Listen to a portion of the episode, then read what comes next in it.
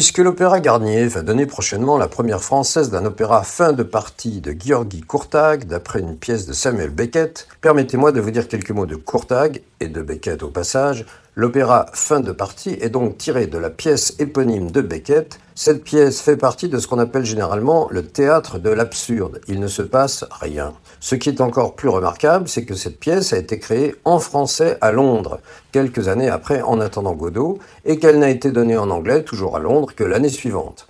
Il faut dire que Beckett était un parfait francophile et en outre une personnalité particulière puisqu'il s'est fait remarquer en refusant le prix Nobel de littérature. Il a d'ailleurs vécu en France une grande partie de sa vie et il y est enterré. Ceci nous ramène à Courtag, qui vit lui aussi en France depuis plusieurs décennies et dont nous entendons un court extrait de cet opéra fin de partie.